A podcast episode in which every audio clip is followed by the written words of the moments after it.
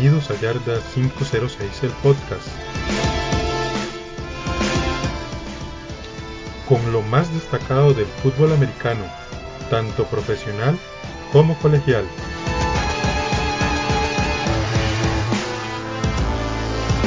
Les recuerdo que nos pueden seguir en Facebook e Instagram con el nombre de Yarda 506 TV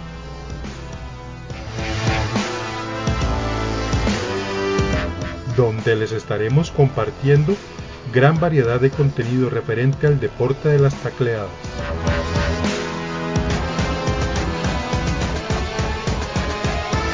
Y sin más que agregar, comenzamos.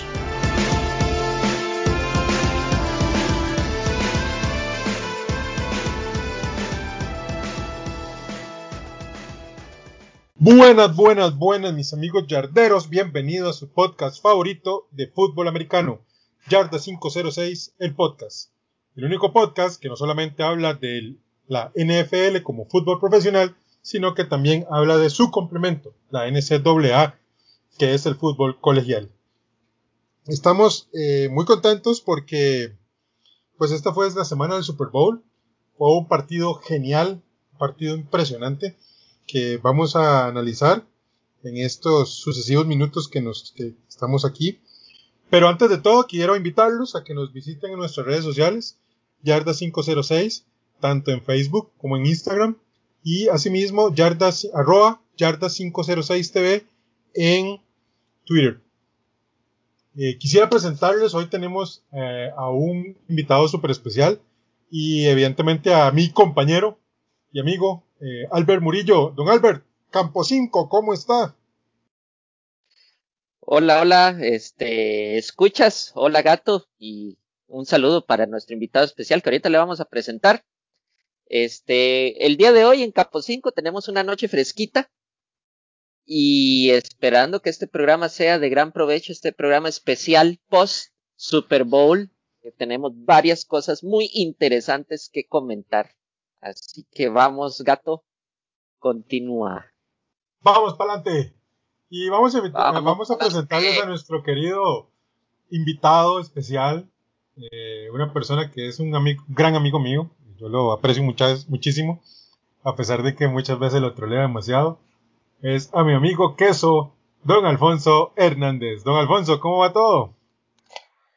Gato, qué placer saludarte, qué placer saludar a Albert y por supuesto a todos los amigos oyentes, radioescuchas de este podcast de Yarda 506. Como ustedes dicen, pues un placer estar por acá.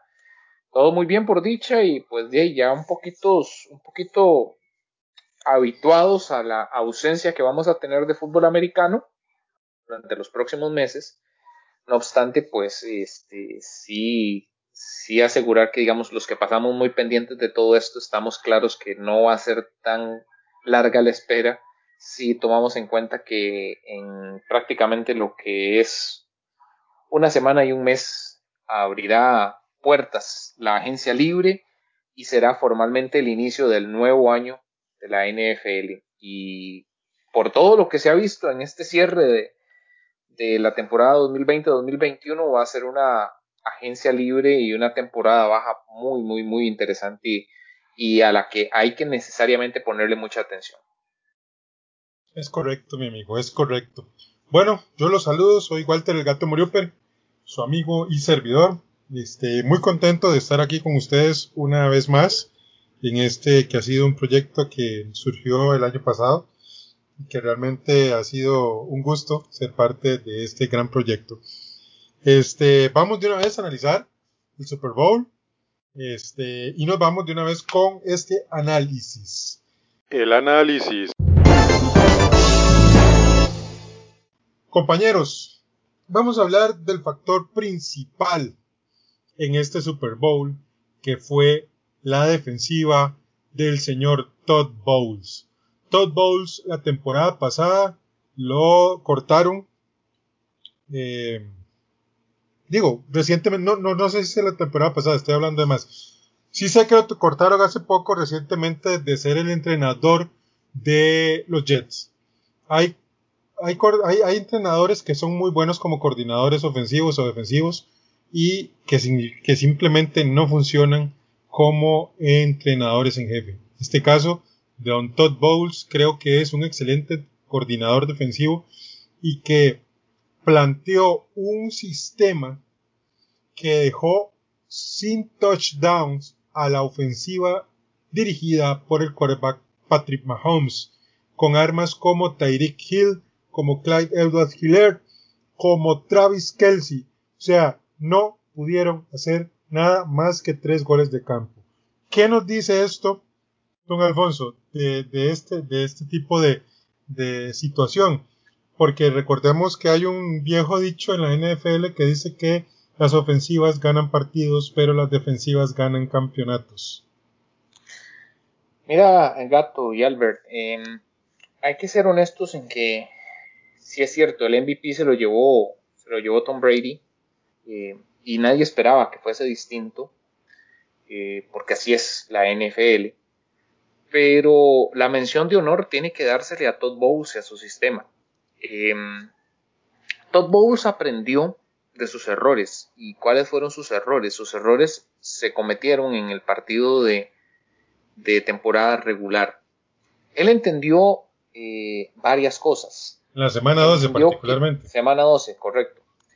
Entendió varias cosas. Entendió que este, Tyreek Hill y Travis Kelsey eran las principales armas ofensivas de Mahomes. Mahomes tenía muchas. tiene varios jugadores, pero, pero estos dos jugadores en particular eran sus, sus armas, su one-two. Entonces, lo que él tenía que hacer era idear una estrategia que permitiese anular la efectividad tanto de Tyreek Hill como de Travis Kelsey y permitirles eventualmente que acumularan estadísticas de yardaje, pero que fueran, ya, fueran yardas poco representativas en el transcurso del partido. Y lo que hace para lograr eso es este, utilizar una herramienta y un argumento que probablemente pocos equipos en la NFL tienen. El argumento y la herramienta que utiliza es utilizar la marcación de zona con cobertura y no utilizar la marca hombre a hombre. No le asigna un jugador profundo a Tyreek Hill, no le asigna un jugador de los safeties a Travis Kelsey, sino que utiliza un sistema de cobertura de hasta tres jugadores para cada uno de estos ofensivos. En una combinación de los linebackers con también el eh, tema de los eh, defensivos profundos. De esta manera, entonces, Patrick Mahomes encontraba que prácticamente en cada balón centrado eh, no iba a localizar ni a Tyreek Hill ni a Travis Kelsey abierto para poder recibir balones. Y lo otro que logra hacer Tampa muy bien es utilizar las armas, un arma excelsa y maravillosa que tiene, que es utilizar a sus cuatro frontales defensivos. Jason Pierre-Paul, Vita Bea, Enadamo Kunso eh, y el no obstacle en este momento que no tengo el nombre, para constantemente presionar a Patrick Mahomes. Y entonces ahí es donde nosotros vemos la ejecución formidable, maravillosa y eh, que el propio Patrick Mahomes retó a los demás equipos de la liga a que emulen y que se lo vuelvan a presentar. Un sistema defensivo donde a él literalmente no lo dejaron prácticamente ni respirar. Desde el primer balón que tocó Patrick Mahomes estuvo corriendo por su vida, con prácticamente los cuatro frontales en una y otra ocasión, rompiendo la bolsa de protección, haciéndolo tener que correr hacia los laterales o teniendo, haciéndolo correr hacia atrás y en muchas otras ocasiones Patrick Mahomes tratando de alcanzar ese yardaje para ganarse una nueva oportunidad de primero y diez. Em, este sistema es un sistema ensayado y proyectado desde el error que cometió el propio Todd Bowles en semana 12. ¿Cuál fue? Solo enviarle cargas a Patrick Mahomes y probablemente utilizar una cobertura hombre a hombre con los, jugadores más peligrosos que tenía Kansas City.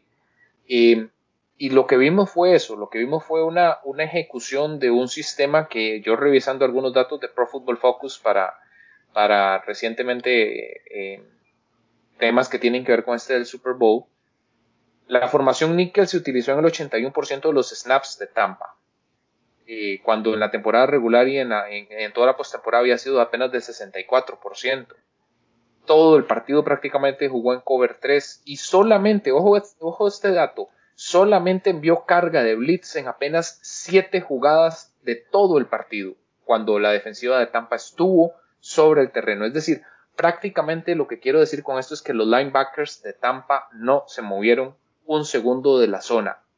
Y esto literalmente hizo que eh, tuviésemos y viésemos eh, todos los que apreciamos el Super Bowl literalmente una ejecución defensiva que, entre otras cosas, dejó 29 presiones al, al mariscal Patrick Mahomes, un récord de Super Bowl, y 45% de jugadas donde Patrick Mahomes tuvo que jugar con presión encima de él. Sí, o sea, es que es brutal este tema. ¿eh? Es increíble la forma en que la línea, o sea, la defensiva como un, como un conjunto jugó en contra de estos Kansas City Chiefs que lucían prácticamente invencibles. Albert, vamos a hablar de una, de una situación que se da y que, que, Fonso la menciona. Nosotros ya habíamos hablado de esto, de hecho, contra el partido, en el partido contra Kansas, eh, contra Green Bay, cuando hablábamos de que este, la defensiva de Tampa solo presionaba con cuatro. En este caso, este, Top Bowls hizo una, rotación constante, o sea, utilizó a tres no tackles, Vita Bea, Raquín Núñez Roches y Steve McGlendon, dos tackles defensivos, Dama Konsu y William Goldstone, y tres linebackers, entre ellos Jason Pierre-Paul, Shaquille Barrett y Anthony Nelson. Los estuvo rotando.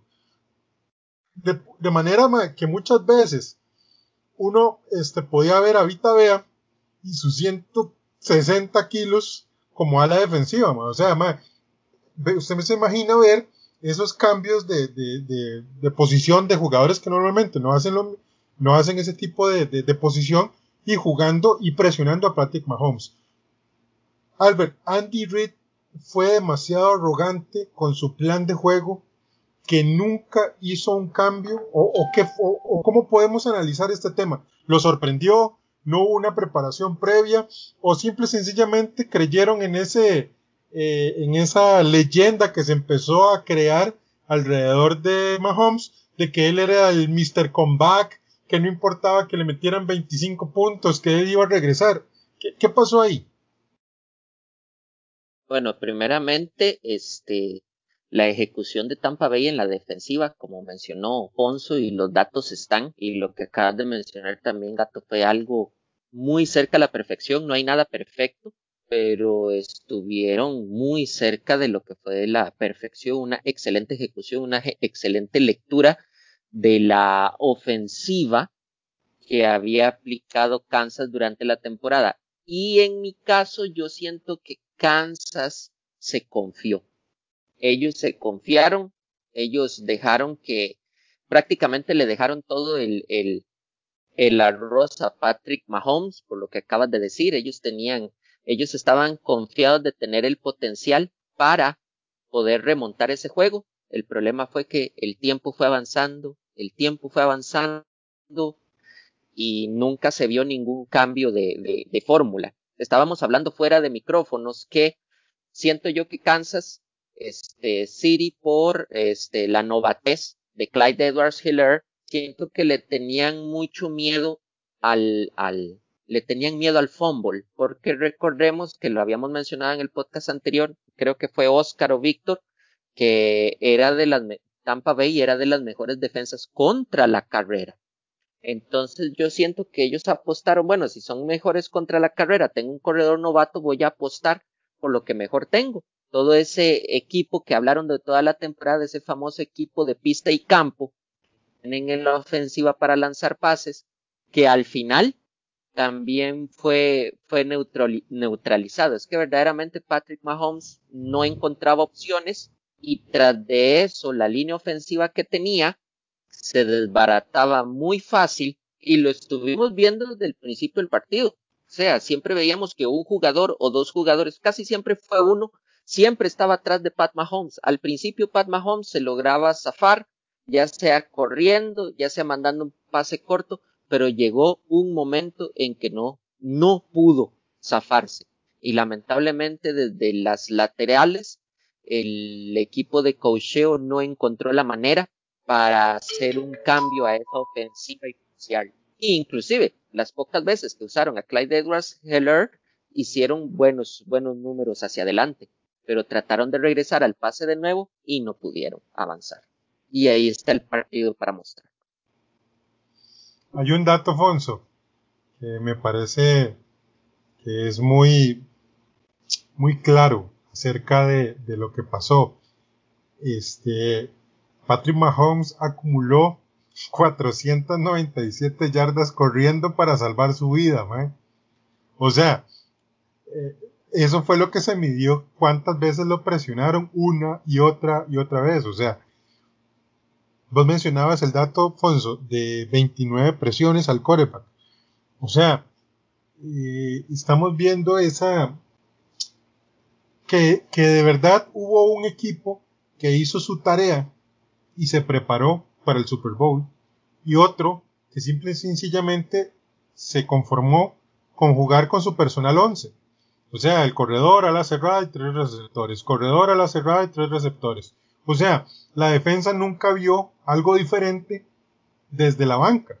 O sea, Andy Reid y Eric Bienemy vieron que este, Mahomes corría por su vida durante todo el partido y nunca, nunca hicieron por lo menos eh, ayudar a su, a su parchada línea ofensiva que tenía días, eh, tres, tres suplentes. O sea, estamos hablando de algo bastante, eh, fue, no sé, cuando menos parece interesante, ¿no?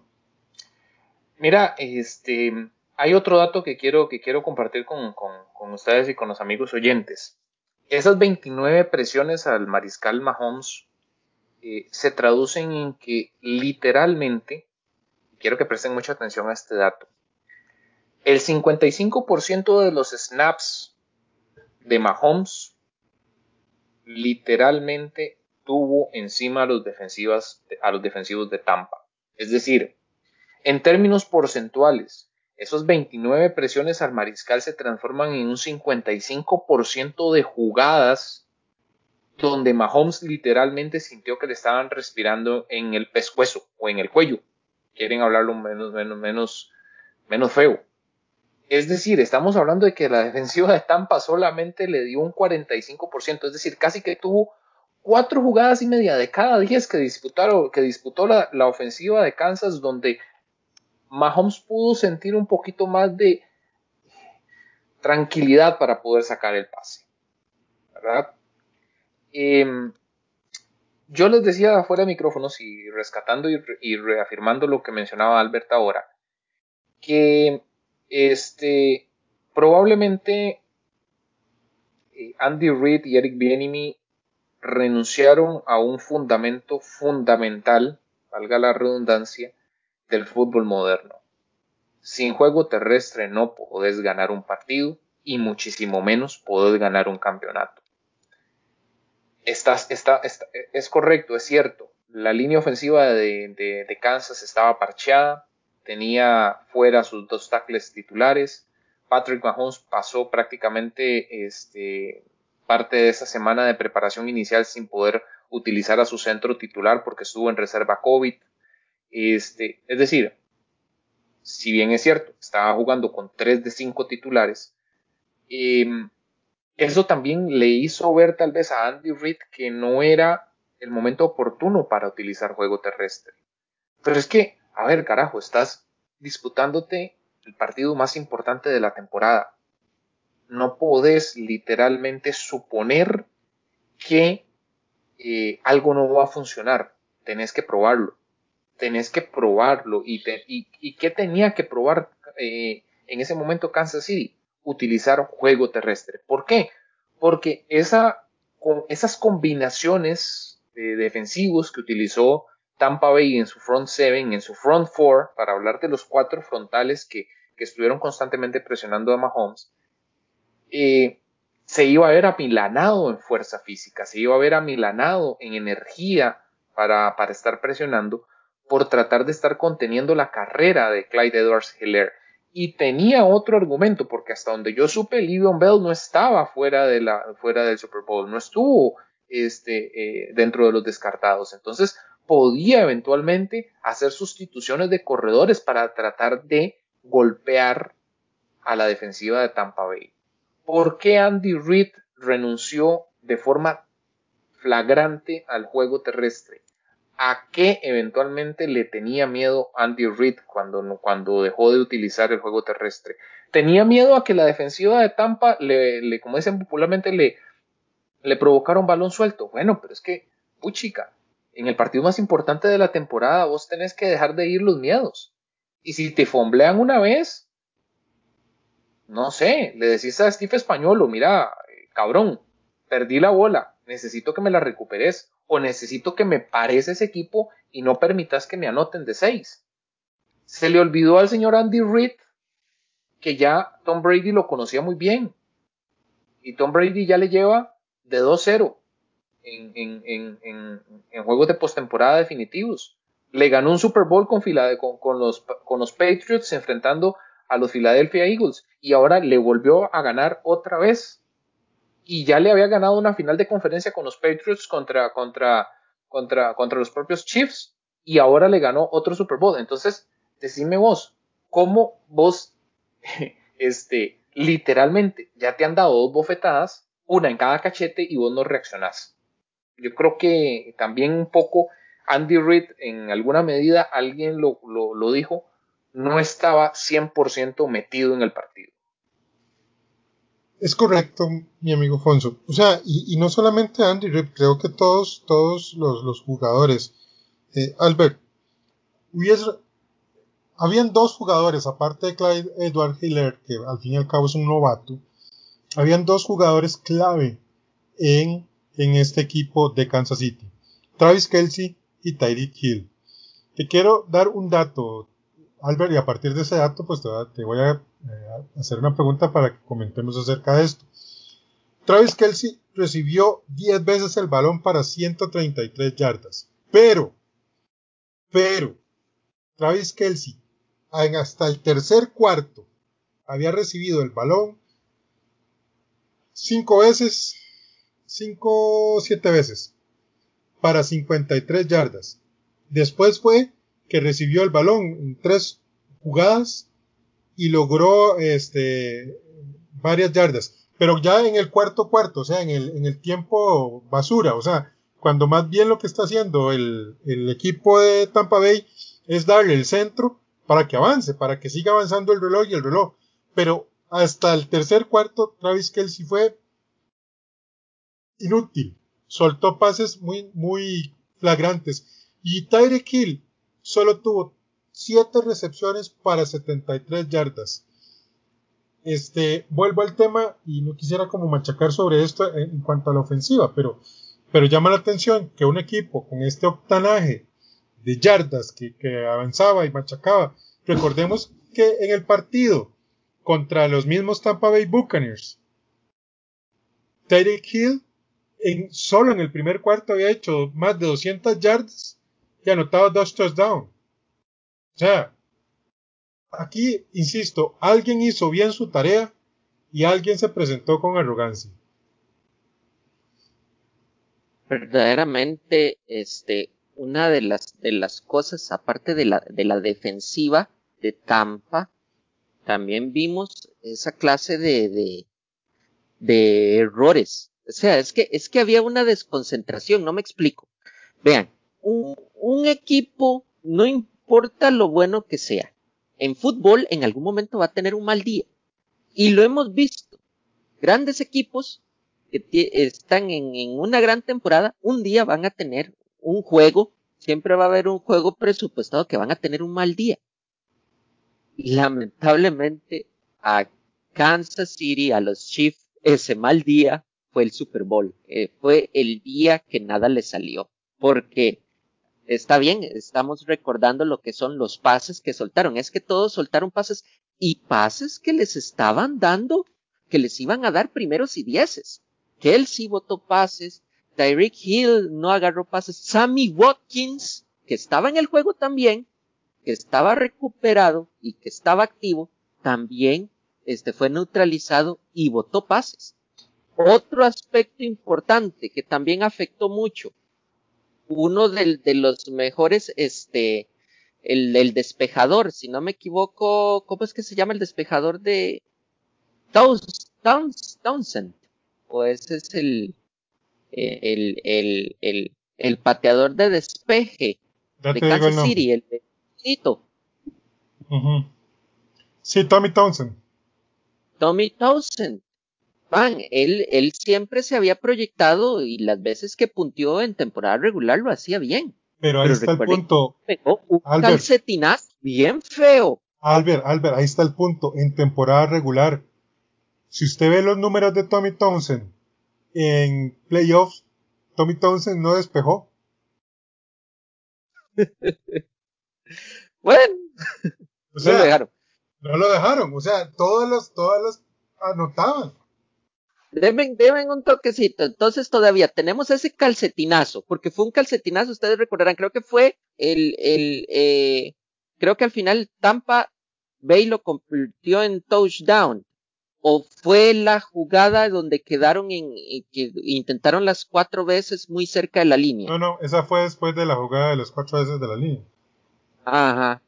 Entonces, gracias. Entonces, en ese aspecto tenemos ese otro factor que jodió y tercer factor que mostraba también un, una total este, desconcentración, la cantidad de pañuelos que hicieron este, los Kansas City Chiefs también.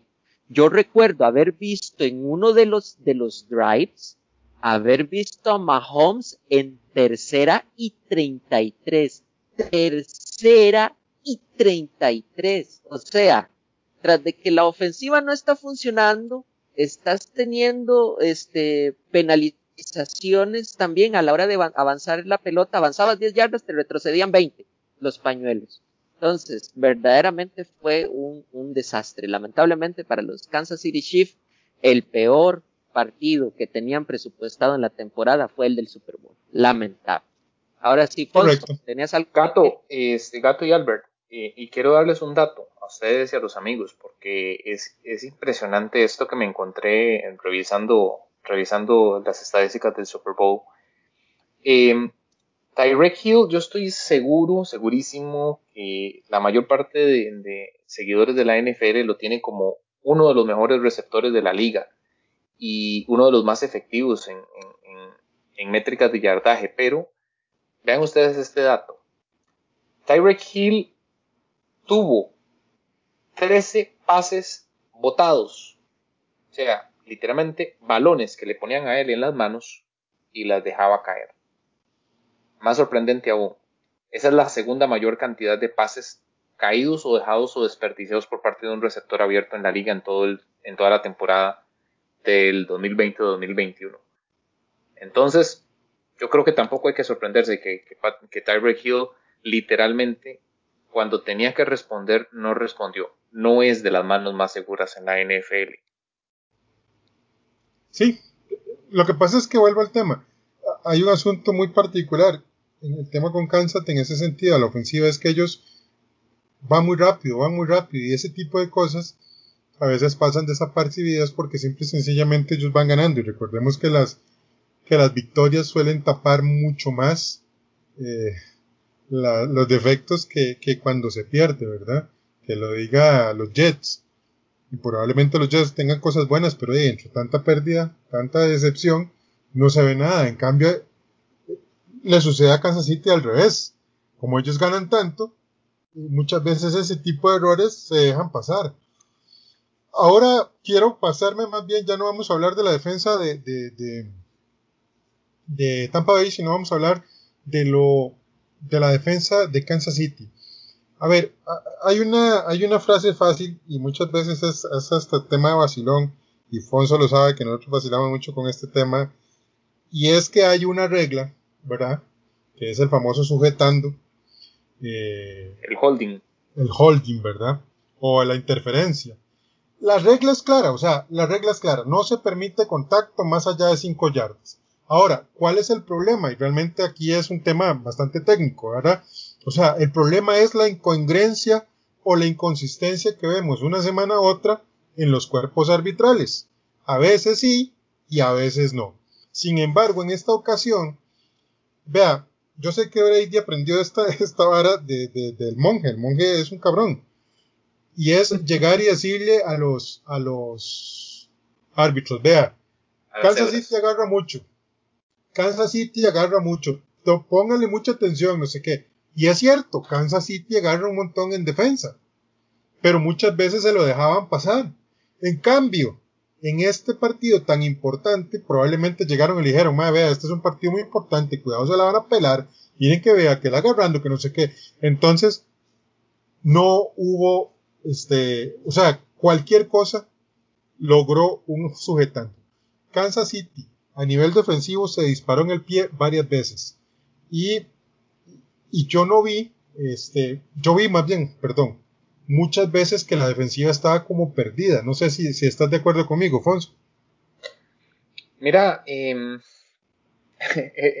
es curioso esto porque no sé si fue el señor Brady o fue más bien Bruce Arians con, con Byron Leftwich, el que literalmente le dijeron al cuerpo de referees, pelen los guachos porque estos maes son buenos para andar agarrando. Y eso no se lo aprendió Tom Brady solamente al monje.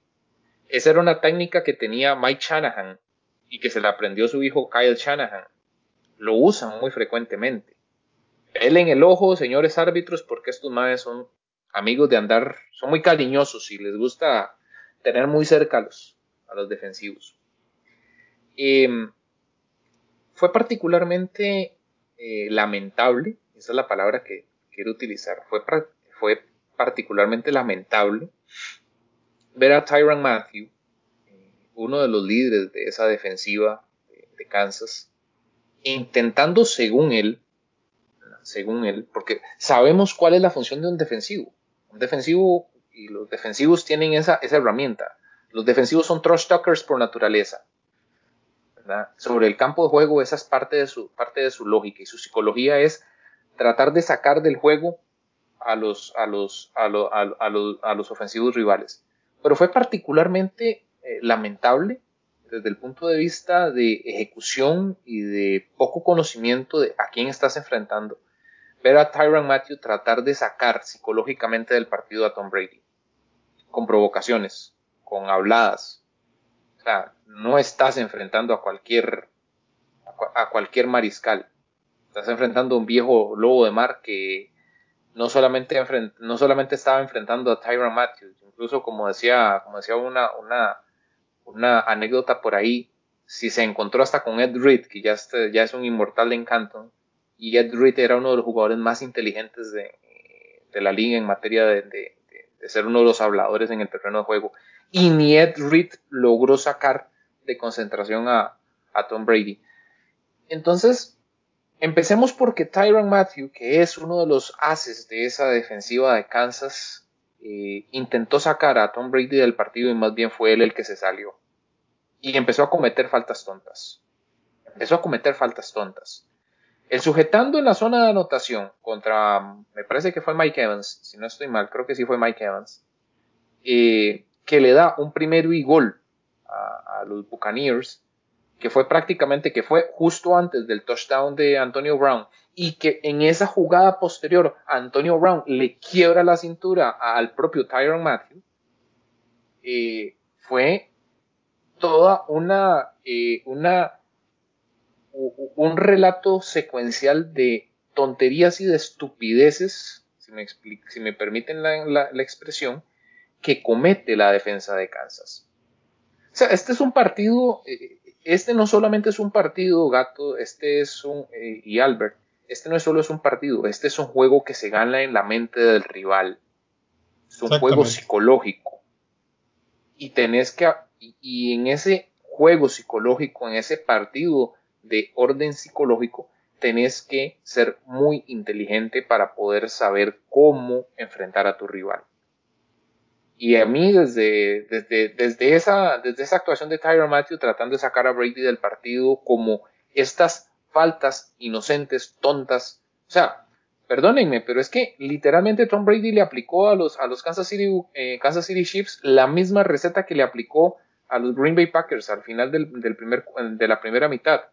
Balón a lo profundo y en aquella ocasión fue Scotty Miller que literalmente se llevó a pasear a, Kevin King.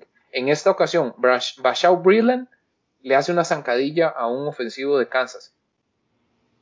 O sea, es eh, eh, eh, literalmente esa, todas esas series de circunstancias y características, no necesariamente hechos secuenciales, no necesariamente hechos que ocurrieron uno tras otro, pero todas situaciones que ocurrieron, las que evidencian cómo vos solito te metiste una y otra vez un balazo en el pie.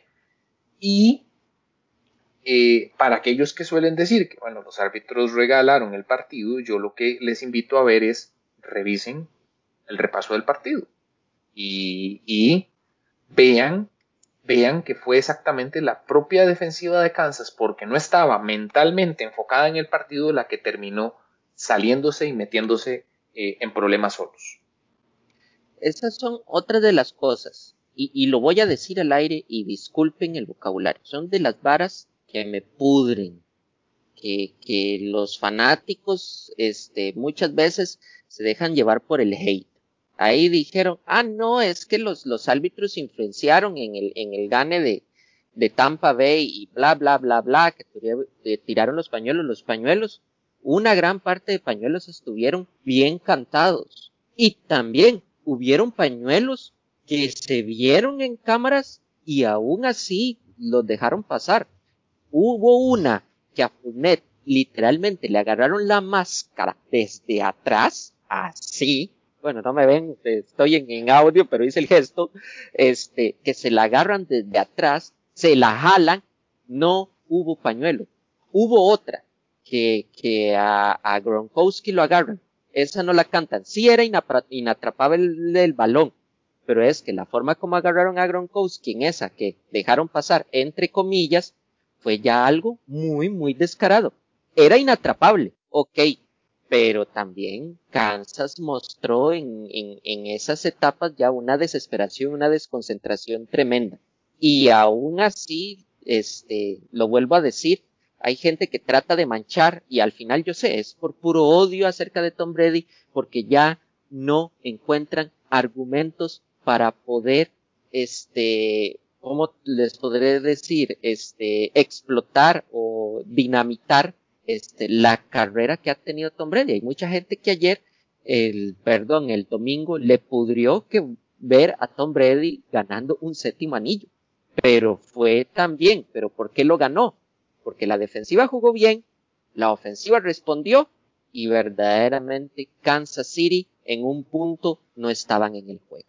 Verdaderamente hay un tema aquí importante, que, que, que obviamente nosotros, pues, la, la, actuación de la defensiva es muy sobresaliente, pero hay otros, por lo menos cinco jugadores, que fueron vitales también en la victoria de Tampa Bay, que fueron el tackle Tizar Weir, el guardia Aaron Stinney, el tackle Danovan Smith, el guardia Ali Mappet y el centro Ryan Jensen. Esos cinco jugadores hicieron, junto con obviamente Rob Gronkowski y este Cameron Braid en varias oportunidades, o este Fournette o Jones, que les ayudaban, fueron realmente los que lograron hacer algo muy importante, Albert. Si uno, si uno se pone a ver, yo, o yo otra vez vi el, Super Bowl, eh, lo vi pues obviamente para analizarlo y para hablar hoy de esto la mayoría de las jugadas, y, los invito a verlo, a, los, mis estimados oyentes, vean otra vez la repetición ya más tranquilos, ya sea sin la adrenalina de saber quién gana, quién pierde, ¿verdad? Y Tom Brady tuvo en un por lo menos 80% de jugadas, si no más, 5 yardas de colchón entre la línea ofensiva y él. Ese era el espacio que él tenía para trabajar. Siempre lo tuvo. Ojo, y solo lo capturaron una vez nada más y después de ahí cero. Albert, esa concentración de la línea ofensiva, ese trabajo que hizo Byron Ledwich, porque eso es trabajo de Baron Leftwich junto con el señor Tom Brady para hacer un plan de juego ajustado a eso, porque era carrera, carrera, carrera, play action, carrera, carrera, carrera, play action. eso es importante, ¿sí o no? Sí, la, la línea ofensiva de, de, de, Tampa Bay se lució. Y quiero sacar a relucir a Tristan Wirth, Wirth me cuesta pronunciar ese nombre, Tristan Wirth, es un novato, ¿verdad? Este fue su, primer año y ya se fue con un anillo. Me recuerdo que lo analizamos, era uno de los mejores offensive tackles que habíamos analizado en yarda, este, antes de la, de la, del draft. Se lo llevó Tampa Bay y verdaderamente ese muchacho jugó como si llevara años jugando en la línea, en la, en la liga, perdón, y era su primer año. O sea, para mí verdaderamente un aplauso de ese muchacho que salió de Georgia y que en este Super Bowl y en esta temporada verdaderamente se lució. Lamentablemente muchos muchos premios no en los en, los NFL Honors no se dan a, a linieros ofensivos, pero verdaderamente es la columna vertebral de cualquier equipo. Si tenés una línea ofensiva sólida, podés jugar tanto por aire como por, por tierra. Y a veces eso se nos olvida. Ustedes se acuerdan en la semana 5, cuando Tampa Bay jugó contra los Bears, que Tampa Bay pierde el partido, o sea, no lo ganan los Bears, lo pierden los, los, los Tampa Bay Buccaneers. Y es la línea ofensiva que cometió uno tras otro, tras otro. Y hay una, hay una toma donde Brady los está regañando, pero horrible, madre. Se ve que el madre los está, madre, diciéndoles fuertísimo, madre. Después de ese partido, mucha gente habló malísimo de, de, Brady. Dijeron que era un arrogante, que cómo era posible, que no sé qué, y que eso no se hace, y que no sé, madre, un montón de papaya hablaron. Madre, después de esa regañada, y me imagino que durante la semana también se les eh, eso, o sea, esa ofensiva permitió la menor cantidad de capturas a un quarterback. O sea, esa disciplina se las pasó y les digo, ma, aquí hay que meterse en la vara, o sea, no puede ser posible, hay que concentrarse. Y eso pasa a ese rédito, ¿sí o no? Gato, qué dicha, qué dicha, qué dicha que, que haces mención a ese, a, ese partido. y, justamente yo me estaba acordando de esa imagen cuando, cuando me estaba preparando para, para el podcast y en, la, en, en, las horas subsiguientes al, al Super Bowl, y no lo mencioné en la, en la entrega de Yarda, de, Yarda, Yarda este, en Facebook, porque me lo quería guardar para, para compartirlo con ustedes a través del podcast. Qué dicha que vos lo, lo, lo mencionás. Y justo aquí tengo ese partido y estaba tratando de recordar la fecha. Justamente fue semana 5, fue jueves por la noche ese partido. Night Football.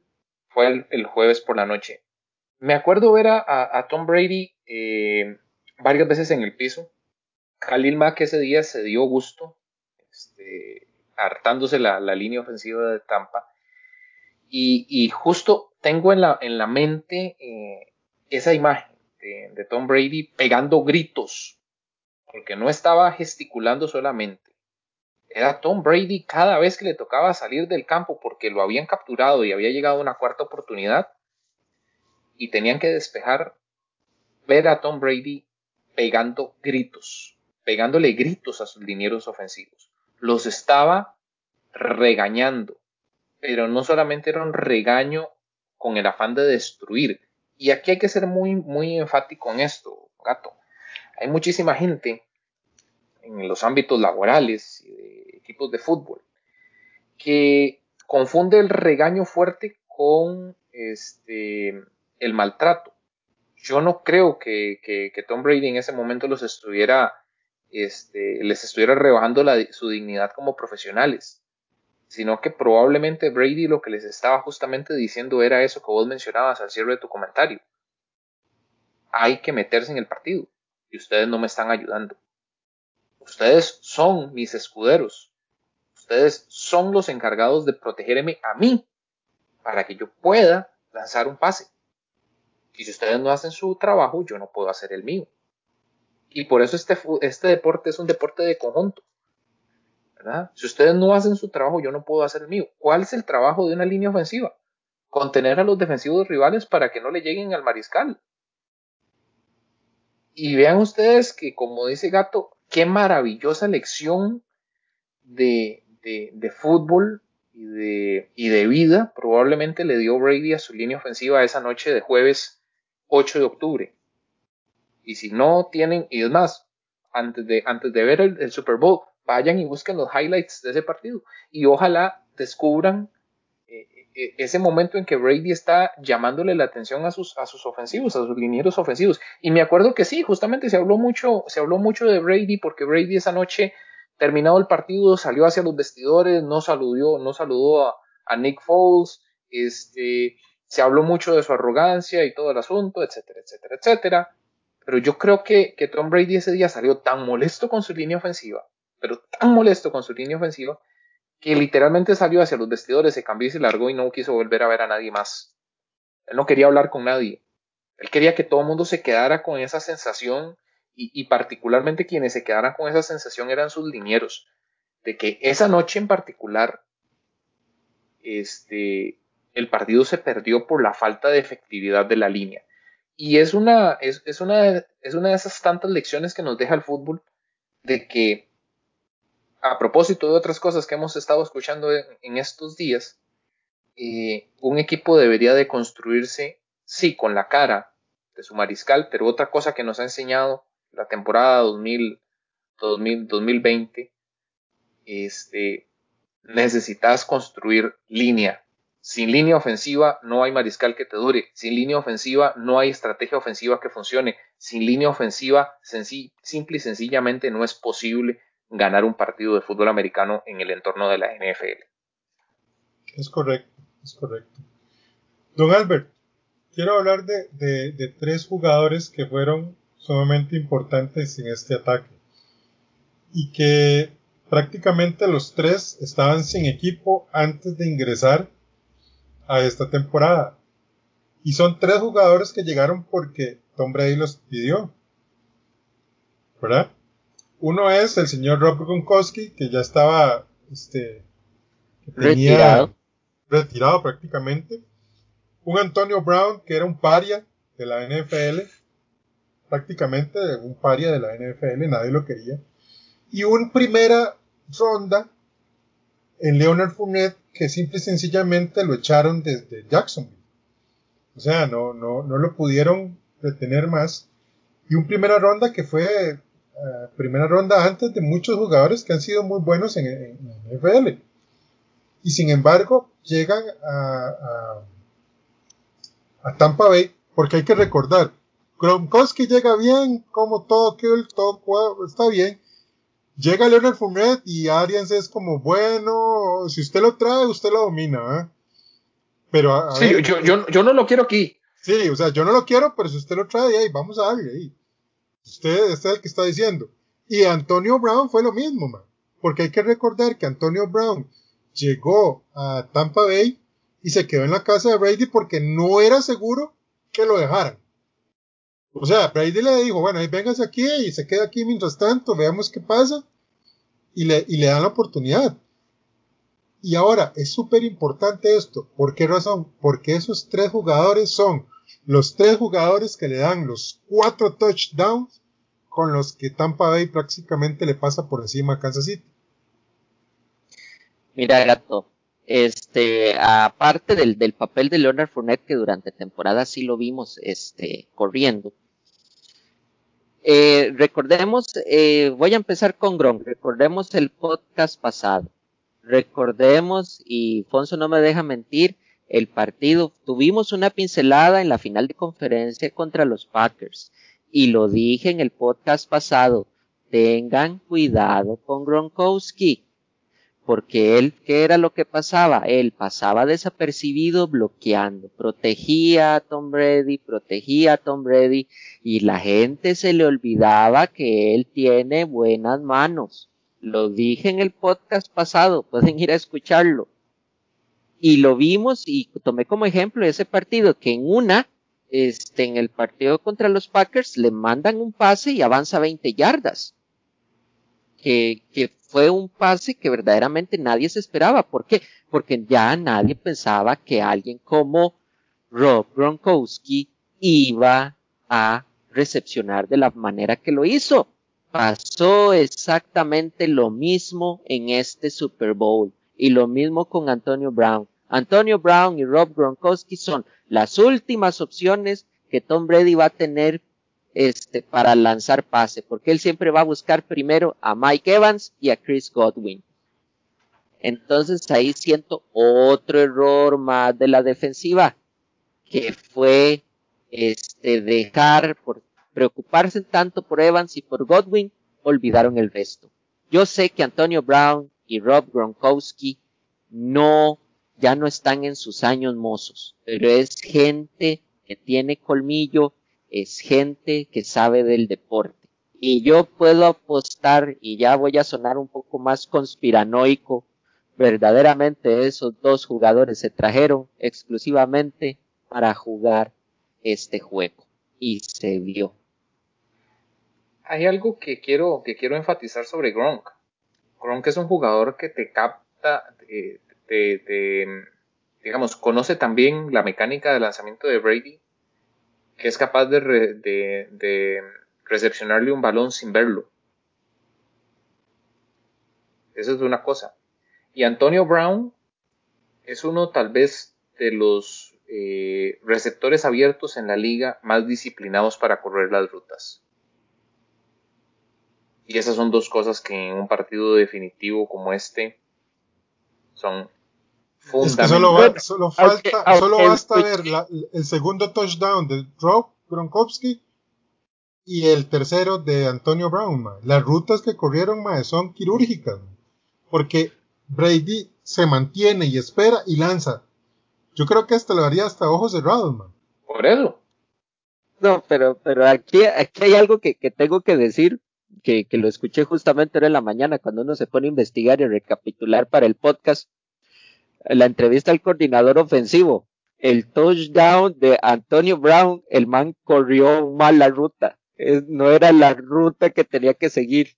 El man se fue completamente a la otra dirección y recepcionó el pase de touchdown.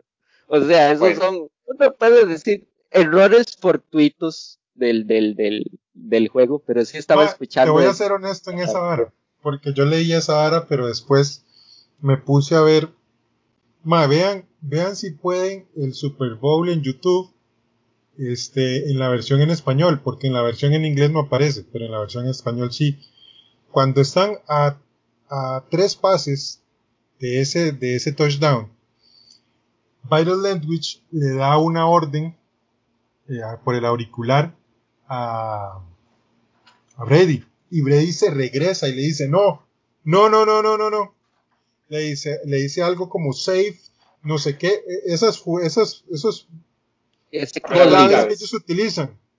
Y les dice, no, vamos a hacer esto. ¿Verdad? Entonces el maestro se, regresa. Se regresa.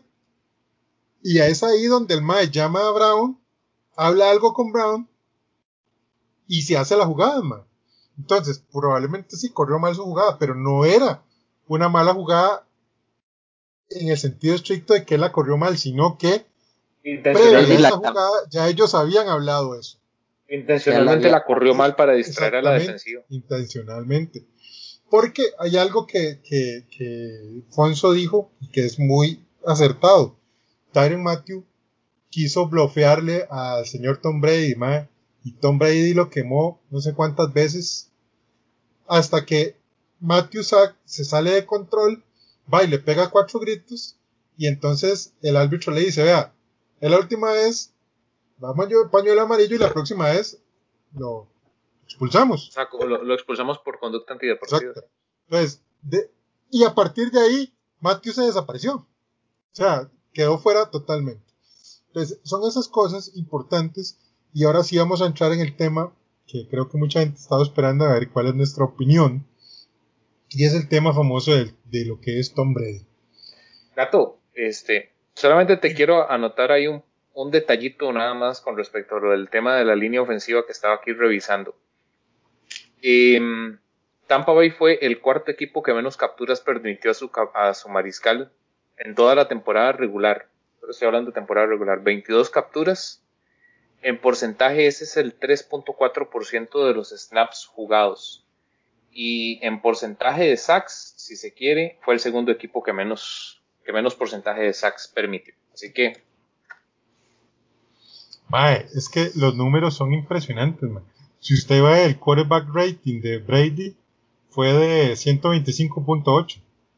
Y usted el quarterback rating de Mahomes es de 52.3, man. O sea, no parece que el quarterback que tiene 42 años sea... sí, no, no. Yo diría que las edades se invirtieron en ese Super Bowl. Es correcto.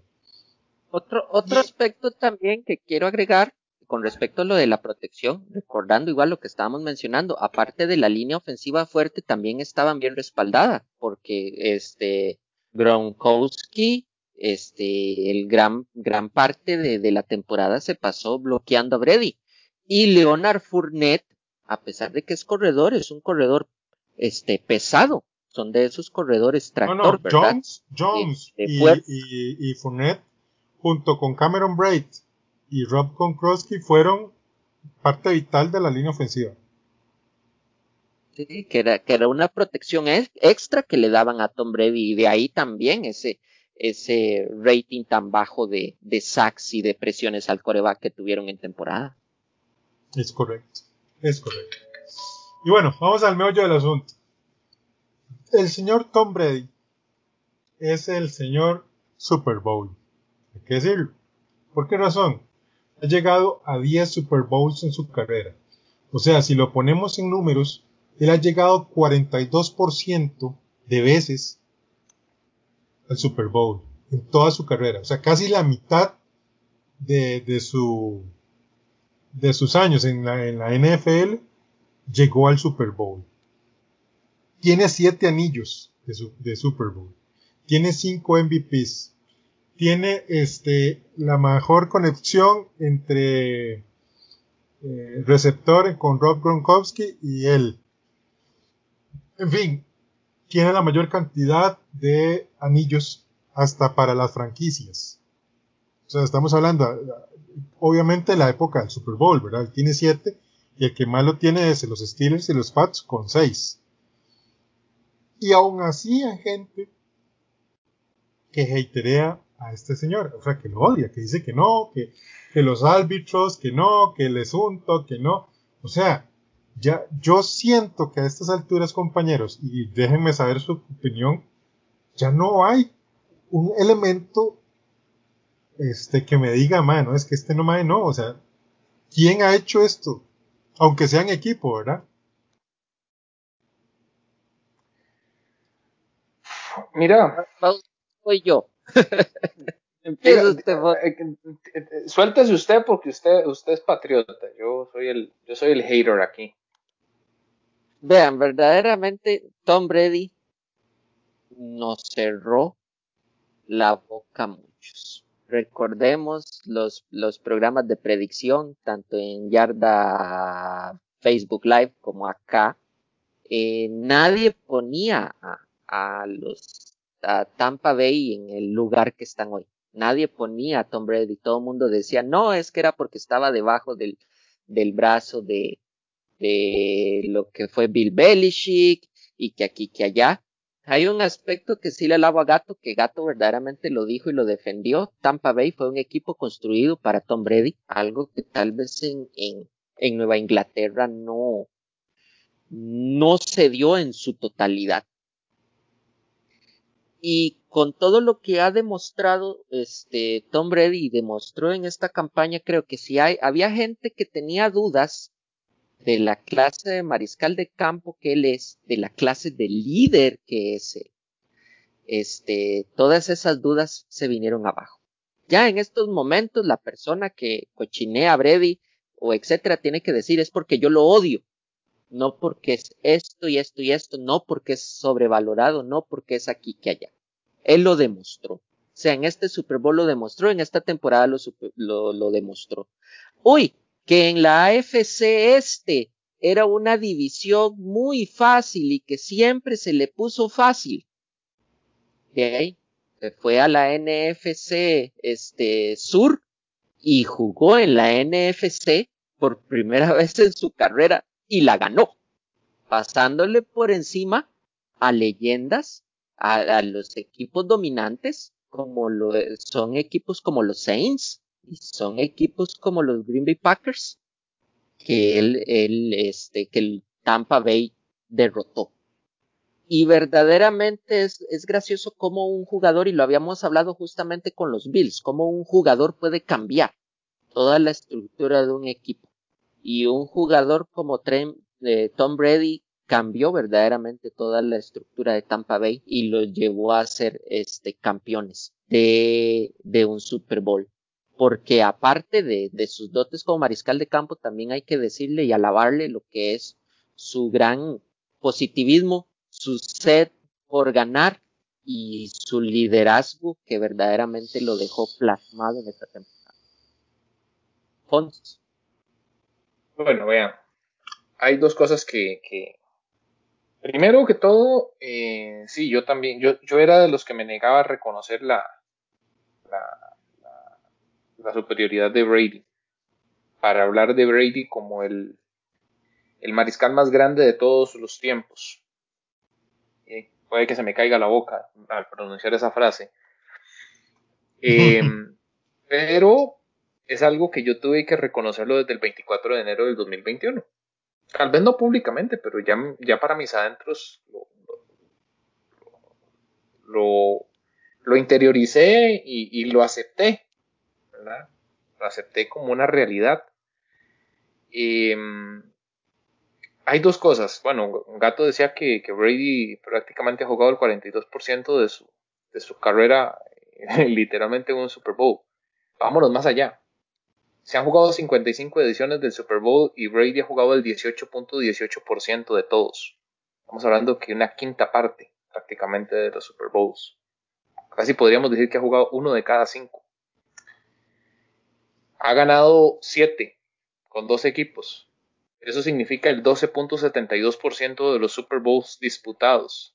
Tres décadas diferentes. En tres décadas diferentes. Y yo creo que este. Y esto lo pone, pone al señor eh, Thomas Edward Patrick Jr., eh, Thomas Edward Patrick Brady Jr., su nombre completo, en una justa medida para que vos lo tengas que poner a la par de otro gran atleta, otro gran señor y un inmortal del deporte como es Michael Jordan. Brady permitió y colocó su nombre al mismo nivel de Michael Jordan.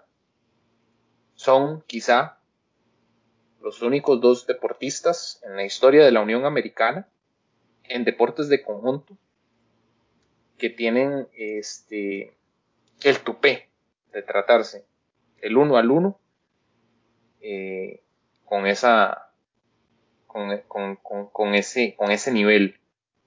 Son los únicos la verdad que, no, no, no, no, no hay forma de, de, dimensionarlo diferente. Vamos más allá. A ver yo creo que no sé cuánta gente nos escuchará de qué equipos son ustedes pero eh, acá Gato lo decía, a mí me tocó sufrir a Brady siendo aficionado a los Colts. Eh, el que es aficionado a los Saints le tocó sufrir a Brady esta temporada. Andrew Brees. El que es aficionado a los Rams lo tuvo que sufrir dos veces. Eh, el que es aficionado a, los Falcons ya lo sufrió. El que es aficionado a los Eagles lo sufrió. Este, a los Steelers, ni qué decir cuántas veces lo sufrieron, cuántas veces sufrieron los Steelers a Brady mientras estuvo en Nueva Inglaterra. A los es que práctica, los Ravens, es que prácticamente, seamos eh, honestos, eh, y bueno, insisto, y, y yo sé que acá hay alguien que particularmente va a costar que esta idea le penetre en la mente y en el corazón, como es nuestro amigo Gerardo. Gerardo eh, es alguien que se niega a reconocer, la, a reconocer la trayectoria de Brady como el más grande de todos los tiempos jugando en la posición de mariscal de campo. Pero el hecho de que usted lo niegue no, no, no, no, no, elimina no, no hace que no, no, no, quita eso. Es como que yo niegue que ahorita, eh, qué sé yo, es de noche o alguna cosa así. O sea, Exacto. no se puede. El, el negar, la, el, negar la, la, ocurrencia de los hechos no elimina la, la circunstancia.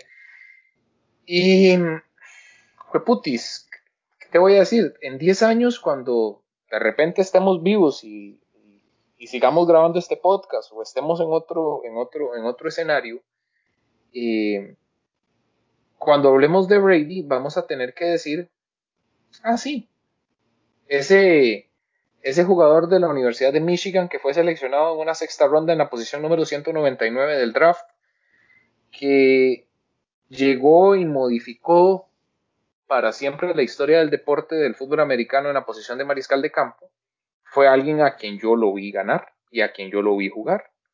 yo, tengo que decir, yo tengo que decir que yo he visto a Brady ser campeón cuatro veces y no me agrada decirlo, pero es la verdad. Y lo vi perder el Super Bowl eh, contra los contra los eh, Eagles. contra los Eagles. O sea, lo he visto en cinco Super Bowls de los diez que llevo vistos. Les voy a decir una cosa uno de los mejores jugadores de todos los tiempos del béisbol se llama Babe Ruth. Y nadie lo cuestiona. Nadie lo cuestiona. Usted dice, uno de los mejores jugadores, Babe Ruth. Babe es eh, uno de los máximos exponentes y el mejor jugador. Y, y Babe Ruth llegó a 10 series mundiales y ganó 7. Y, nadie cuestiona que Babe Ruth, nadie se pone a decir, no, pero es que los equipos donde él jugaba, que no sé qué, que no sé cuánto. Y... Es así de simple. Es, sencillo, viejos. O sea, el año pasado Tampa Bay, ¿qué era? Un equipo de, del promedio para abajo y perdedor. Es más, es más, es más, gato tiremos, tiremos dos cosas, dos anécdotas que contaban, que contaban los jugadores de Tampa esta, esta semana o el domingo en hora de la noche después de ganar el Super Bowl. decía Leonard Fournette em, en las declaraciones a la prensa, en las entrevistas que le hicieron a, a, nivel de campo. Todos los días a las 11 de la noche nos llegaba un mensaje a nuestros teléfonos. We will win. Vamos a ganar. Ganaremos. We will win. Y ese mensaje le llegaba a literalmente desde los titulares hasta los que estaban eh, proyectados para ser suplentes en ese partido.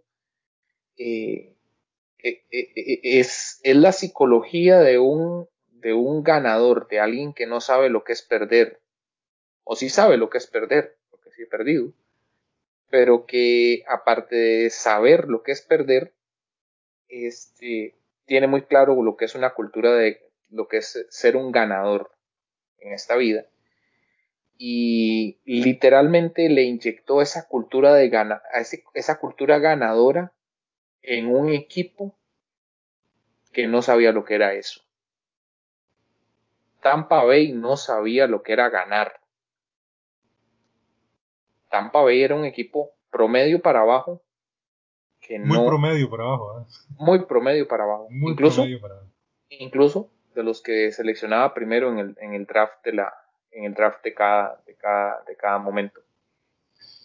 Es más, esas son las cosas. Y, yo, y, y, esto no se trata de recomendar de recomendar a la competencia y no, eh, ni nada, pero y, de repente tal vez este Alonso nos escuchará o, no sé, pero yo les recomiendo que vayan y lean lean la última columna de Alonso de la, de la Alonso Solano de NFL Latino Vayan y lean la última, la última columna de Alonso de, la temporada.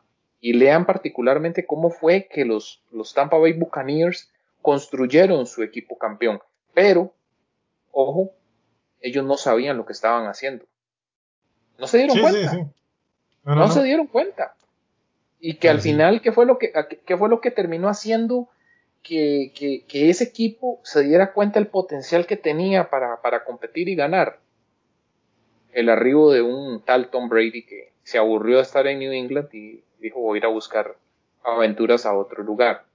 Y la otra anécdota, que a mí me parece todavía de más peso, me acuerdo cuando empezando la temporada, eh, bueno, Chris Godwin era el que utilizaba el número 12 eh, en los Tampa Bay Buccaneers. Y todo el mundo dijo, uy, se va a hacer un problemón ahora en, en, Tampa porque Chris Godwin no va a querer dar su número, el número de su camiseta y se va a hacer un conflicto en el vestidor porque, porque este, va a llegar Brady exigiendo que le den el número 12, que es el que ha utilizado durante toda su carrera, y Chris Godwin no va a querer dárselo porque ya nosotros sabemos cómo son los receptores abiertos, que a veces son problemáticos y todo. Y la anécdota que contaba Chris Godwin de decir que Tom Brady llegó y le dijo, dame tu camiseta y yo te voy a dar un anillo de Super Bowl. O sea, es que yo lo decía ayer en el, en el programa y, se lo reitero a cualquiera. Imagínense ustedes lo pesadas que hay que tenerlas para decirle algo a, algo a alguien de esa envergadura, decirle, mira, dame tu camiseta y yo te voy a dar un, te voy a dar un anillo de Super Bowl que te va a hacer inmortal por los siglos de los siglos, amén. Porque de aquí a todas tus generaciones que sepan del apellido Godwin van a saber que vos fuiste un jugador que disputó un partido de campeonato de Super Bowl y aparte de eso que tenés un anillo. Otro, barájeme, otro... barájeme, eso o baileme ese trompo en la uña para que. No, no, no. O sea. Otro cambio de, de mentalidad cuando verdaderamente un equipo tiene una mentalidad ganadora y cuando verdaderamente se piensa en un conjunto. Todos sabemos la clase de persona que era Mike Evans. Y estar viendo de la noche a la mañana decir a uno como Mike Evans, quiero reestructurar mi contrato para que podamos mantener la mayor cantidad de jugadores base de este equipo con nosotros. Vean el, el, el, peso que tiene ganar un Super Bowl, el peso que tiene ganar este con alguien este como Tom Brady, porque cuántas veces no hizo Tom Brady eso. Y seamos francos, hay mariscales de campo que ganan mucho más que Tom Brady que no han hecho ni la mitad, no, es que ni la mitad, no sé, ni, ni, ni, una fracción de lo que ha hecho él. Y usted la décima parte, te diría yo. te, voy a ser muy honesto en una cosa. Hay gente que, que ha hecho, o sea, que llega y te dice, ma, es que vea, y empiezan con esta hablada. No, ma, es que vea, resulta cerca, para mí, Peyton Manning, Drew Brees, Aaron Rodgers, Russell Wilson, son jugadores sumamente más talentosos que Tom Brady, porque sus números así lo dicen en, temporada regular, bla, bla, bla, bla. Ah, una cosa es el talento, otra cosa es lo que se, te voy a decir una cosa, una cosa es el talento, y sí, hay, hay, hay, mariscales que han sido mil veces más talentosos que Brady. Pero es que esa es la, esa pero cuestión, no pero no, pero no son ganadores. Que esa es, la esa es la cuestión, ese es el punto. Que entonces ese mismo argumento hace que lo que hace Brady sea todavía más grande, porque si se supone que tiene, entre comillas, menos talento que estos maes y ha logrado lo que ha logrado, imagínese si tuviera esos talentos, mae. O sea, el más sería invencible. O al menos los equipos donde él juega. Lo, cual no es cierto, mae. Al fin y al cabo, el mae es un ser humano, mae. Acuérdense que cuando perdió aquel Super Bowl dolorosísimo, creo que ese mae va a vivir con ese recuerdo toda su pinche vida. El de la temporada perfecta. de la temporada perfecta, man. Ese Mike, yo estoy seguro que ese Mike cambiara de las anillos de Super Bowl por ese. Seguro, sí. Sí, sí. Es más, eh, gato, em, haciendo, haciendo, haciendo recordatorio de un post que vi hoy en, un grupo de Facebook, que decían que para ellos el más grande es Joe Montana. Mira, antes del 24 de enero del 2021, insisto, yo sí, yo sí sostenía que Joe Montana era el más grande. Hoy lo sigo, hoy lo considero el segundo más importante. Pero hay algo que a nosotros, hay algo que a nosotros se nos olvida y que no tenemos en contexto. Bueno, Joe Montana jugó sin las reglas de protección al quarterback de hoy, pero como alguien, alguien le tira, alguien le, le tira y le dispara a, Brady con ese argumento de que Brady ahora es un mariscal sumamente protegido. Bueno, mae, y yo se lo ponía a mucha gente. Dígame usted, si en su caso, siendo un, un trabajador con talento o sabiéndose un tipo muy valioso, no va a buscar eh, medidas o elementos que le permitan rendir mejor en su trabajo y no, lo, y no las va a pedir. Es lógico, es, obvio. es obvio. y, te doy otro ejemplo. Montana jugó sin cap salary, sin salary cap. También. ¿Ustedes se imaginan, ustedes se imaginan a Brady jugando en los 80s sin salary cap? El hubiese no existe, pero Estaría jugando para Dallas. Hubiese jugado para Dallas, sí. No, no, mae, o sea, la verdad el caso es que. Pero es que vea el tema. Hay gente que llega y te dice, mae, que ni juega bolinchas, mae, que ese es uno de los otros temas, mae, que ni juega bolinchas. Mae, que te dicen, no, mae, mae, no es bueno. Mae, cuando hay gente alrededor del mundo, deportistas de élite, mae, que le mandan, o felicitaciones a ese mae, y le dicen, mae, eres el mejor, mae. Lewis Hamilton, Andrés Iniesta, Neymar, este, Serena Williams, eh, David Beckham, LeBron James, este, mismos jugadores de la NFL. O sea, si ellos que son eh, de- deportistas de élite se rinden ante lo que este mae ha hecho, mae, ¿cómo es posible que un montón de pelagatos, mae, te llegan y te dicen, no, mae, es que mae, no es importante, es que, ay, mae. Y, y, y, yo como para poner un, este dato lo quiero decir para poner todavía como una especie de, de otra, otra flor en el ojal de ese ramillete que puede tener Tom Brady en este momento. También va a ser recordado por llevar al primer equipo a jugar en casa un Super Bowl. Mae, sí, Para- o sea, ha hecho un montón de cosas, ganarlo en casa la primera vez. Ya, O sea, Insisto, El es que la vara, la vara, la vara, eh, eh, el, punto es, el punto es, eh, estimados, este, el punto es que, que ya Tom Brady dejó la vara demasiado alto. Demasiado, demasiado alto. Y si queremos hablar del más grande de todos los tiempos, tiene que ser alguien que muy difícilmente haga algo parecido o similar. Y es, Y es algo que- muy difícil en el entorno del fútbol americano moderno. Muy, una muy, cosa, man. muy difícil. una cosa. Russell Wilson es un, es un, es un carajo muy, muy talentoso. Sumamente talentoso. Y vean que ya está peleando con su gerencia para ver si le dejan, por lo menos, lanzar el balón. Porque es uno de los quarterbacks que le han sido más capturados en toda su carrera. Un señor como Aaron Rodgers, que es un señor talento, vuelvo al tema, el tipo me cae mal, yo nunca lo he ocultado, siempre lo diré, pero como talento el tipo es un talento generacional. No ha logrado hacer más, porque desgraciadamente el talento a su alrededor siempre hay uno u otro que la caga. Siempre. Siempre hay un factor externo a su talento que, la- que, que hace que, que se dispare en el pie. Eh, y, y- y vuelve, vuelve aquí a un, a un punto, el mismo Drew Brees, man. Drew Brees es otro que tiene mucho talento y tal, y tiene equipos súper talentosos, mejores de los que muchas veces le dieron a Brady. Y no lograron, no lograron llegar a la fiesta grande.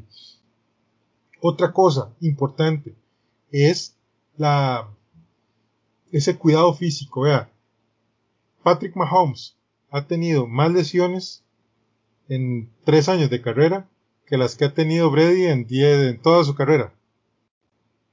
Ya se va otra vez a operar un dedo. O sea, ya tiene una Ya se operación. lo operó. Ya se lo operó. Recor- recordemos, Bien. sí, un dedo, un dedo del pie, el dedo gordo, si no me equivoco. Recordemos qué pasó con un talento generacional muy bueno que teníamos nosotros los Colts. ¿Qué hizo?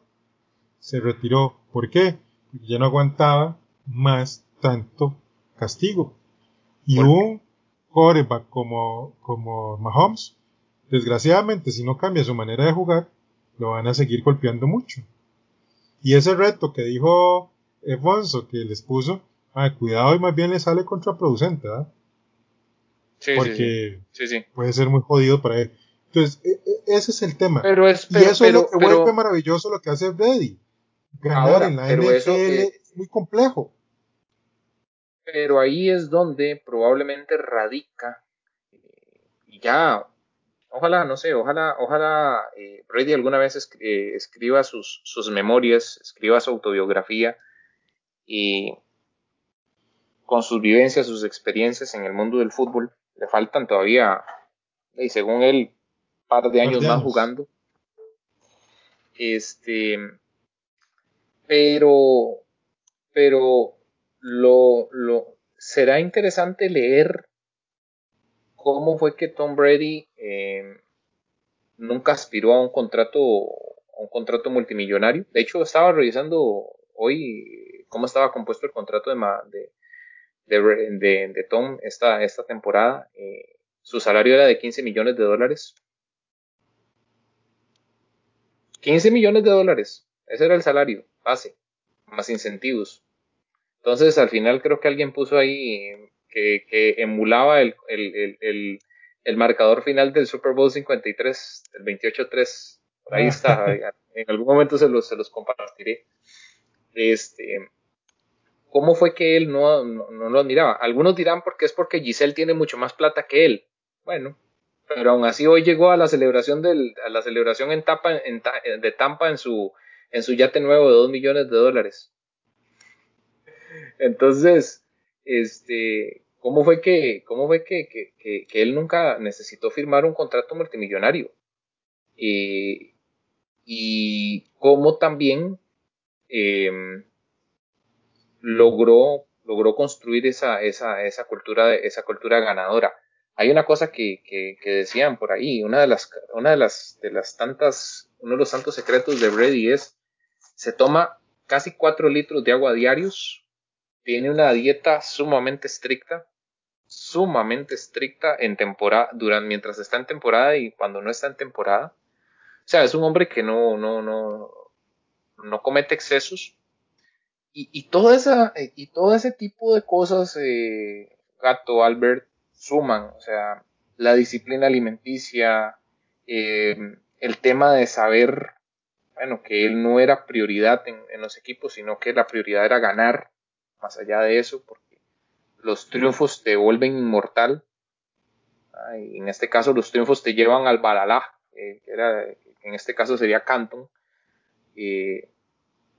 bueno, no sé, son, tantas, son tantas cosas que yo particularmente, yo sí quisiera leer su historia. Como la historia de alguien, como la historia de alguien que cambió el fútbol americano y que le puede dar muchas lecciones no solamente al fútbol americano en sí, sino a la vida misma de las personas, porque Tom Brady está eh, al mismo nivel de lo que hizo en su momento Vince Lombardi con el fútbol americano.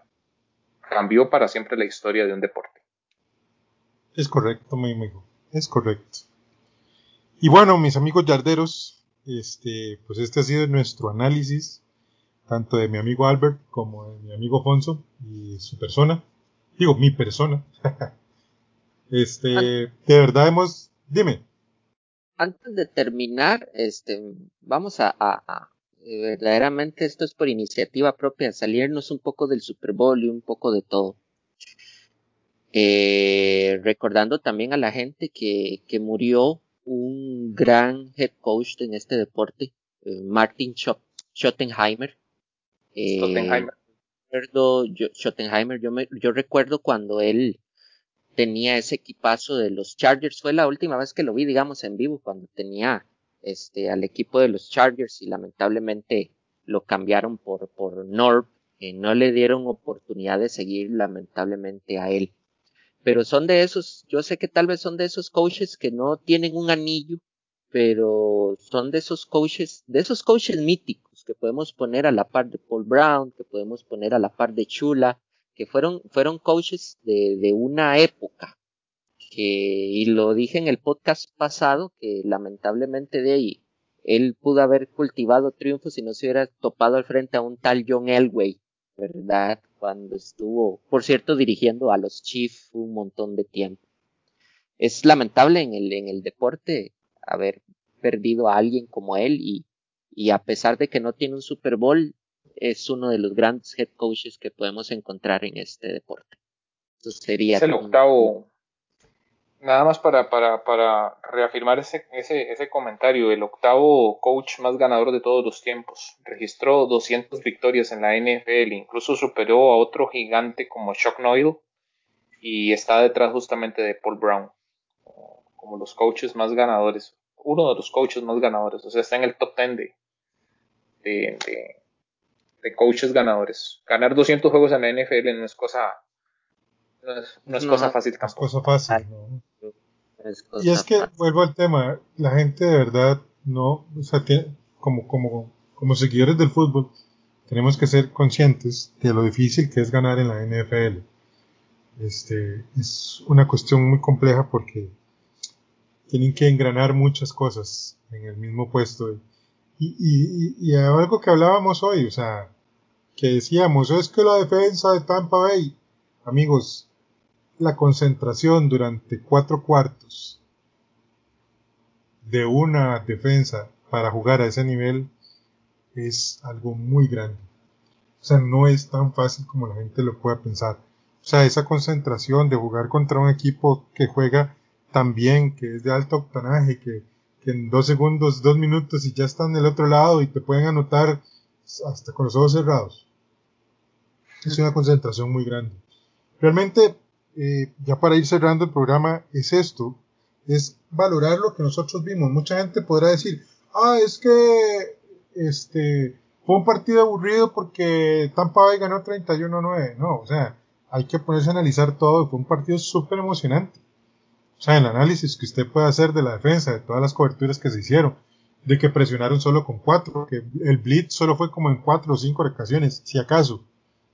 O sea, todo ese tipo de análisis que uno hace en un partido como este, este es muy, muy rico, te hace aprender muchísimo de lo que es el fútbol americano como tal. Yo, sinceramente, estoy muy contento, a pesar de que ya nos quedamos sin NFL durante nueve meses. Eh, estoy muy contento porque creo que fue una buena temporada, no solamente para, para la NFL como tal, sino para mi propio equipo, los Colts. Creo que los Colts hicieron una gran temporada. Y, vamos a ver qué va, tal nos va, vamos otra vez por otro quarterback porque estamos otra vez sin quarterback para variar. Este, pero bueno, eh, ni modo, así son las cosas.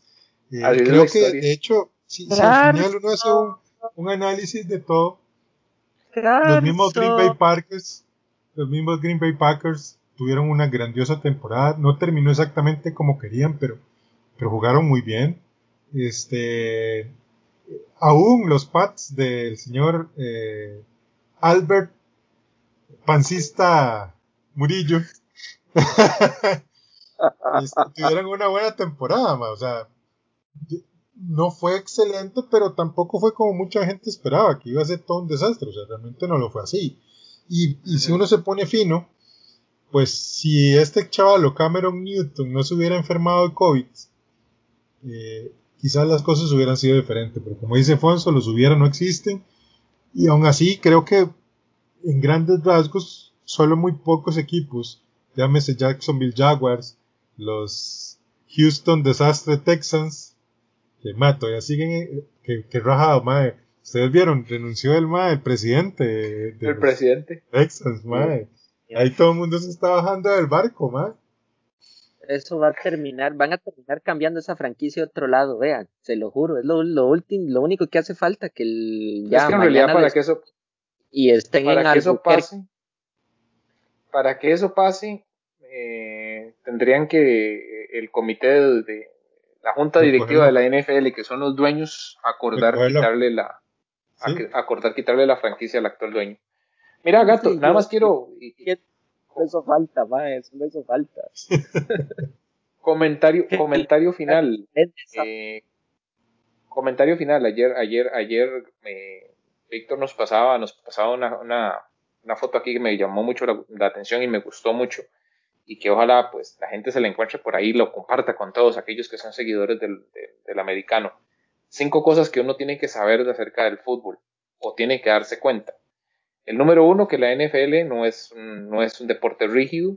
El número dos, que los coaches o los entrenadores saben muchas veces, probablemente más que cualquier aficionado, que los referees no están en contra de tu equipo, que la depresión después de perder es normal, y está bien, y que un juego defensivo no necesariamente es un juego aburrido, precisamente hablando del Super Bowl. Así que cinco cosas que hay que aprender, que hay que interiorizar con el, con el fútbol. Bueno, caballeros, ha sido un gusto estar con ustedes. Me gustarían ya unas palabras de, de cierre, de despedida de este podcast, de esta edición. Este, don Albert. Bueno, este fue un gusto haber compartido esta temporada con todos ustedes. Este, verdaderamente le dimos una cobertura eh, admirable. Casi que estuvimos ininterrumpidos todos los, todos los jueves durante el día siempre salía el podcast y, y siempre tratamos de ofrecerles algo diferente, ¿verdad? De lo que ofrece este, este mercado que está bastante saturado de podcast de fútbol americano. Eh, gracias a Yarda 506 por, creer en nosotros y, a Gato también, ¿verdad? Que es uno de los, mayores artífices de este programa y seguir adelante. Todavía faltan muchas cosas. Se viene una agencia libre como nunca antes la hemos visto con mariscales de campo que van a estar moviéndose de un lado para otro y un draft que va a ser un draft verdaderamente atípico. ¡Lotería!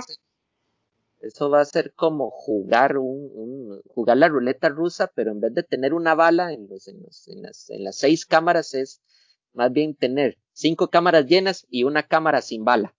Esa va a ser el estilo de ruleta rusa que vamos a ver en este draft. Y recuerden, y lo vuelvo a decir, gente o maris, este, gerentes generales o etcétera, o la gente que trabaja en prensa, por favor, no inflen a jugadores en el draft que no jugaron en el 2020. Me despido con eso. Chao. Don, don Alfonso, díganos. Señores, placer, placer, en serio, sinceramente, placer saludarlos, placer eh, charlar. Eh, yo sé que se nos va a hacer largo, pero ojalá que lo puedan escuchar un, escucharlo ahí en calma. Y este, ojalá que hayan disfrutado la temporada 2020-2021. Eh, fue retador eh, para la liga hacer, este, hacer esta temporada. Aprendió mucho la liga con esta temporada. Aprendimos mucho nosotros este, y seguimos aprendiendo por, como dice Albert, lo que va a ser una temporada baja inusual y con un draft que va a ser a ciegas prácticamente para muchos equipos, con mucho talento que, ni siquiera sabemos en qué condiciones va a llegar al, al fútbol profesional. Y, pero se nos antoja desde ya un, un, una serie de temas importantes que ir analizando, que ir viendo, que ir discutiendo. Y repasen los partidos que quieran, vuelvan a ver el partido final, vuelvan a ver el Super Bowl, eh, analicen detalles, eh, hagan las que yo hice, jueguen Madden para que descubran algunas cosas interesantes de la, estrategia a partir, del, juego de video, entre otras cosas. Y en fin, eh, ahí seguiremos en contacto y seguiremos hablando de americano. Hay mucho que, hay mucho que aprender y hay mucho que, discutir en las próximas semanas. Pásenla muy, muy, muy bien. Bueno, compañeros, muchísimas gracias, de verdad que sí. Eh, a nuestros oyentes de Yarda 506, el podcast, les decimos que aún nos quedan por lo menos unos dos o tres eh, podcasts más. De hecho, vamos a hacerle de una vez extensiva la invitación a nuestro amigo Fonso para la otra semana, a ver si puede.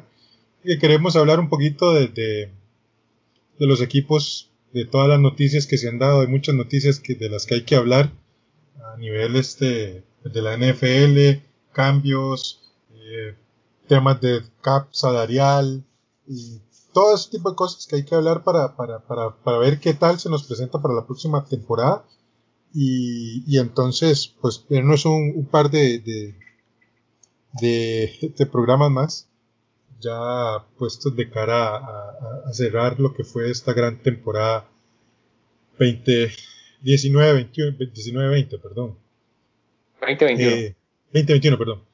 Entonces sí, un abrazo para todos los amigos yarderos.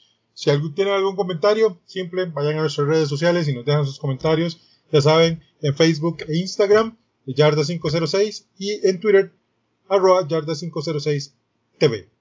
Por nuestra parte, esto es todo por esta edición. Un abrazo para todos. Chao. Chao. Sayonara.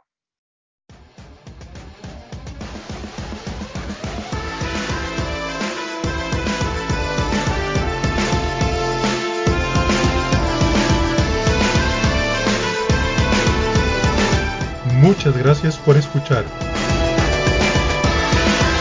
Recuerda seguirnos en nuestras redes sociales. Además, comparte con tus amigos y conocidos. Hasta el próximo programa de Yarda 506, el podcast.